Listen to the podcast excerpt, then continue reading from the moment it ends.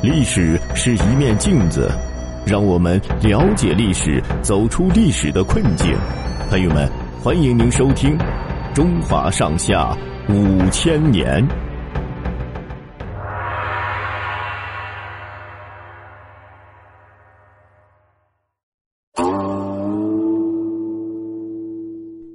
汉明帝天竺求佛。汉明帝登基后的第七年。皇太后病死了，汉明帝很爱他的母亲，他心里像没有着落似的，很难受，晚上老是睡不着。有一天晚上，他做了一个奇怪的梦，看见了一个金人，头顶上有一圈白光，一闪一闪的在宫殿里摇晃。汉明帝正要问他是谁，从哪儿来，那个金人忽然升空往西去了。汉明帝被惊醒了。擦了擦眼睛，一瞧，什么也没有。烛台上的那只蜡烛呢，正在一闪一闪的摇晃着。他对着蜡烛出了一回神，天也就亮了。汉明帝把这个梦告诉了大臣们，大臣们都说不上这个梦是凶是吉。汉明帝说：“听说西域有位神叫做佛，我梦见金人是往西去的，说不定就是佛。”佛是傅毅说：“皇上说的对，佛是西方的神，还有佛经呢。从前骠骑将军霍去病征伐匈奴，带回来修图王供奉的金人，据说那个金人是从天竺传到修图国去的。武帝把金人供养在甘泉宫里，后来金人不知道哪儿去了。汉明帝听了这番话，就派郎中蔡殷和秦景。”往天竺去求佛经。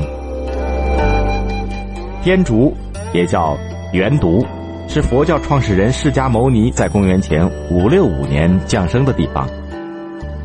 释迦牟尼生在尼泊尔，现在的尼泊尔和印度，在古代的时候总称为天竺或者是元独。他本来是个小国的太子，从小在宫里享受荣华富贵。后来长大了，看到衰老的人和害病的人。那么苦恼，心里挺难受，更别提看到死人了。他觉得人生就是痛苦，还不如不生在世上倒好。做了人，谁都逃不了生老病死。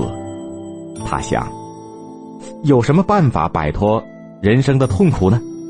他离开了王宫，到山里去静修。经过十六年的沉思默想，创立了佛教，也叫释教。当时天竺还是奴隶社会，受苦的人多，许多人听了他的话，居然都相信了，佛教就这样很快的传开了。释迦牟尼的弟子还把他的话记载下来，编成了经，也就是佛经。蔡殷和秦景经过千山万水，历尽了千辛万苦，终于到了天竺国。天竺人很欢迎中国派去的使者。蔡英和秦景在天竺学会了当地的语言和文字。天竺有两位很有学问的佛教徒，一个叫做摄摩腾，一个叫做竺法兰，也学会了中国的语言文字，帮助蔡英和秦景懂得了一点佛教的道理。蔡英和秦景邀请他们到中国去，他们就欣然同意了。这么着，蔡英和秦景带着两位天竺僧人，还有一幅佛像、四十二张佛经，回到中国来了。他们用一匹白马驮着佛经，经过西域，到了洛阳，安顿在东门外的鸿胪寺，那么也就是招待外国人的宾馆。蔡英和秦景朝见汉朝的皇帝，呈上了佛经和佛像，引荐了两位僧人。汉明帝看见了佛像，也记不清是不是就是梦里梦见的金人翻了翻佛经，一个字儿也不认识。摄摩腾和竺法兰给他讲了一段，他也听不明白。他吩咐人修理鸿胪寺，把佛像供在里面，请两位天竺僧人主持佛教的仪式。那匹驮有佛经的白马呢，也养在里面，所以鸿胪寺就被称为白马寺。汉明帝听不懂佛经，王公大臣也不相信佛教，大伙只把白马寺里的佛经、佛像和两位僧人当做外国传来的新鲜东西，觉得好玩，就去看看，谁也没怎么重视。只有楚王刘英派人来到了洛阳，向两位僧人请教。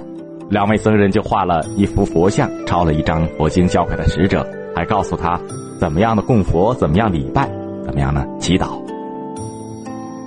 使者回到了楚王的封地，照样说了一遍。刘英就把佛像供在宫里，早晚呢礼拜祷告，求佛祖保佑他逢凶化吉，遇难成祥。他打着信佛的幌子，广交方士，搞迷信活动，说自己应该是做皇帝。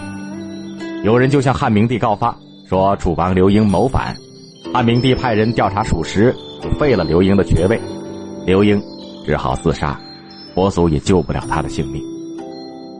汉明帝供奉佛像，一些儒生本来就不赞成，可是呢也不便反对。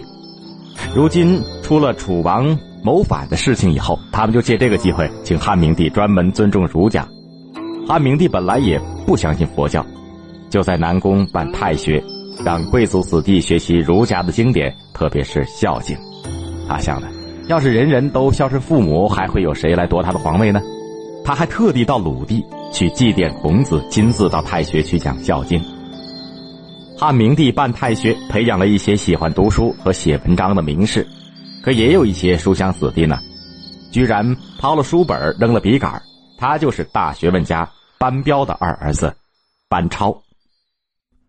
好的，朋友们，本集播讲完毕，感谢您的收听，欢迎您订阅并转发。